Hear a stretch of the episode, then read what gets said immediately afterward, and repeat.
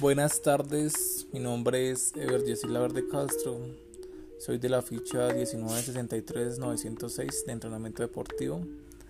El día de hoy hablaremos acerca del webinar Masterclass Últimas tendencias de investigación aplicadas al rendimiento en deportes de equipo, una masterclass de la Universidad de Deportes UCLA Spanish siguiendo puntos de vista multidisciplinares para la prevención de lecciones, estrategias de recuperación y entrenamiento de los cambios de dirección.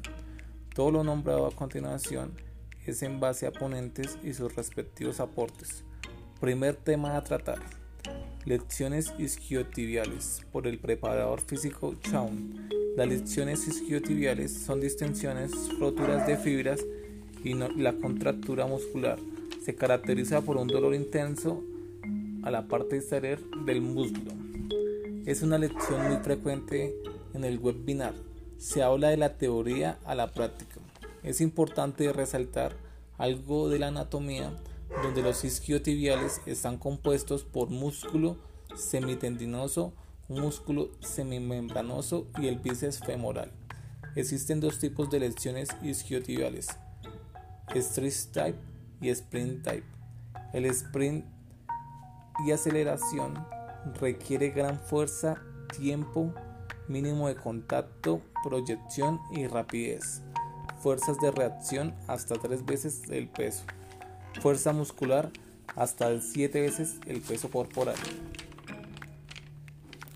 Orientación horizontal de fuerza de reacción su activación muscular varía. Movimiento. Es una habilidad. Humanos somos adaptables, todo comienza con el cerebro. Los movimientos son por factores y patrones. De la forma como entrenamos, somos o más hábiles o empeoramos. Mejor calidad de movimiento, menos lecciones. Fatiga neuromuscular. Gran factor de riesgo producen menos eficiencia en, los deportes, producida por las aceleraciones y desaceleraciones de alta intensidad, menos estabilidad, menos estabilidad lumpopélvica. Aplicaciones prácticas en gimnasio. Proponer servicio con un objetivo, sin lecciones y buen entrenamiento, con el desarrollo de la fatiga. Vemos diferencias en la biomecánica del sprint sea por la fórmula proyección horizontal más cambio eficiente de las actividades igual reactividad.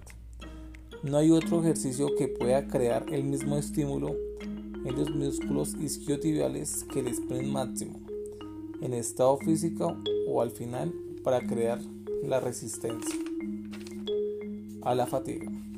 En el sprint vemos la presencia de estrategias de coordinación específicas individuales. Los jugadores de fútbol ejecutan movimientos y habilidades complejas con muchos factores como fuerza, velocidad, articulación, músculos para generar buen control motor de manera eficiente. Entrenamiento de fuerza, variabilidad, entrenamiento, fuerza, habilidades con mayor resistencia siempre tienen que ser específicos como activación, extensión de cadera y proyección de fuerza horizontal. Pruebas de fuerzas isquiotibiales. Nordic. Medir fuerza máxima de flexión céntrica de la rodilla para controlar a los atletas. Dado por equipos de todo el mundo. IPF 90. Se prueba la fuerza isométrica máxima.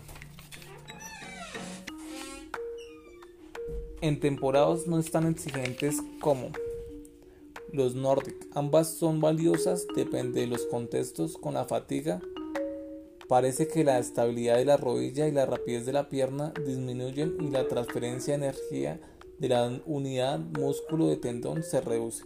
Con fatiga vemos la disminución del control umbopélvico, movilidad e integración, movilidad y estabilidad activación de glúteos, antiextensión lateral, flexión y rotación. Ejercicios hip lock, tareas diferentes. Conclusión. La reducción de riesgo, lección de isquiotibiales es un entrenamiento de fuerza bien diseñado.